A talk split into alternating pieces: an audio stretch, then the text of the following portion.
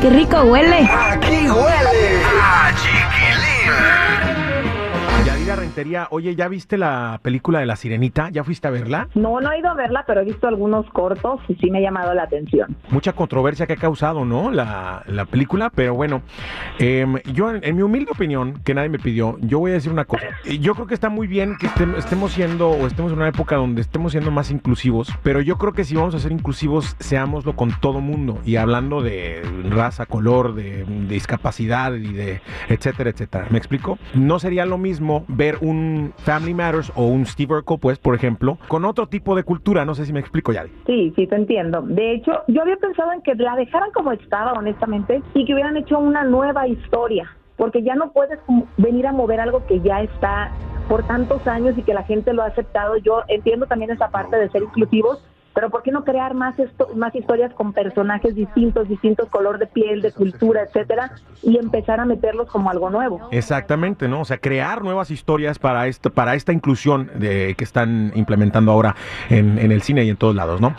Ah, bueno, pero ¿usted qué opina, público querido? Coméntenos. Además, eh, yo tengo muchas ganas de ir a ver la película de Caballeros del Zodiaco, que nos, o sea, no le han dado mucha difusión, mucha promoción, y es una, una caricatura con la que muchos de nosotros crecimos, ¿no? En mi generación. Sí, claro. Y hay una nueva película que ya estrenó y está, es en live action, o sea, es con actores reales y todo, y se ve genial el trailer. Pero bueno, yo creo que el viernes de movies nos vamos a aventar la de Caballeros del Zodiaco y la Sirenita, a ver qué tal. Sí, luego les vamos a dar nuestro review aquí, a ver qué nos pareció. Perfecto. Oye, ya vamos con la información porque Edwin Cass está de luto. Además, la diva de la banda, Jenny Rivera, regresa. Fíjate que lamentablemente lo de Edwin Cass, bueno, pues sí nos sorprendió bastante porque él anduvo muy activo el fin de semana, andaba muy entusiasmado, pero justamente el día que se presenta en Chicago, en este Festival Sueños, pues ahí le notifican que su abuela Tomasa, que era con la que él más relación tenía, ahora sí que lo dijo, su abuela con la que estaba más allegado, con la que se sentía más consentido, pierde la vida lamentablemente. Y bueno, él se entera justo cuando está ahí en el escenario, nadie de su familia le dijo, obviamente, pero se enteró por otro lado.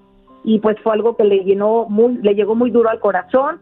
Ellos le hicieron una despedida en un panteón muy exclusivo por la noche, chiquilín, porque no querían que llegaran los medios y que empezaran a acosarlos y a tomar fotos y videos y fue una bonita manera de cantarle y despedirla, recordándola siempre a la abuelita Tomasa. Oye, le pasó como a Vicente Fernández, ¿no? Que tampoco le avisaron de cuando murió su papá, ¿no? Según la serie. Sí, exacto. Híjole, qué Muy triste. lamentable. Un abrazo para Edwin Cass. Oye, regresa la diva de la banda. Ojalá que estuviera viva, ¿verdad? Como muchos dicen que por ahí anda escondida y no sé qué tanto. Pero la forma de regresar pues es justamente en un disco. Después de tantos años, chiquilín, finalmente va a haber un disco de la diva de la banda que se llama Misión Cumplida, donde vienen varias canciones de ella.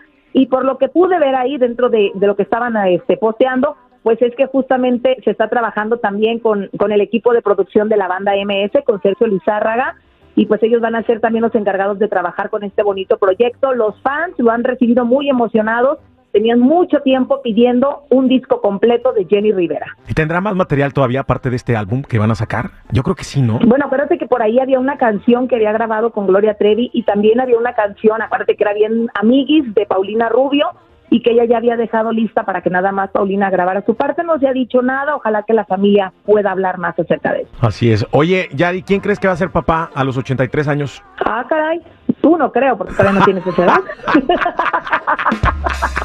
Y tú tampoco, porque no puedes ser papá. Obviamente. Es Al Pacino, a los 83 años va a ser papá por cuarta vez. No. Yo no sé si es una competencia que se traen entre él y Robert De Niro, que también este, hace unos un mes, ¿no? Por ahí declaró que, es, que es papá de un, de un recién nacido también. ¿Será que traen esa competencia también a ver, a ver quién las puede todavía o qué? Oye, vamos a decirles como la frase esa de las Miss Universo. ¿Podrán? Jamás. A lo Bueno. mejor tuvieron ayuda. Pues felicidades Al Pacino que va a tener a su Al Pacinito. Ah. Gracias por la información, Yadi. Cuídate mucho. Hasta mañana. Pásala bien. Igualmente para ustedes, no olviden seguir mis redes, Instagram, Chismes de la Chula y Yadira Rentería Oficial.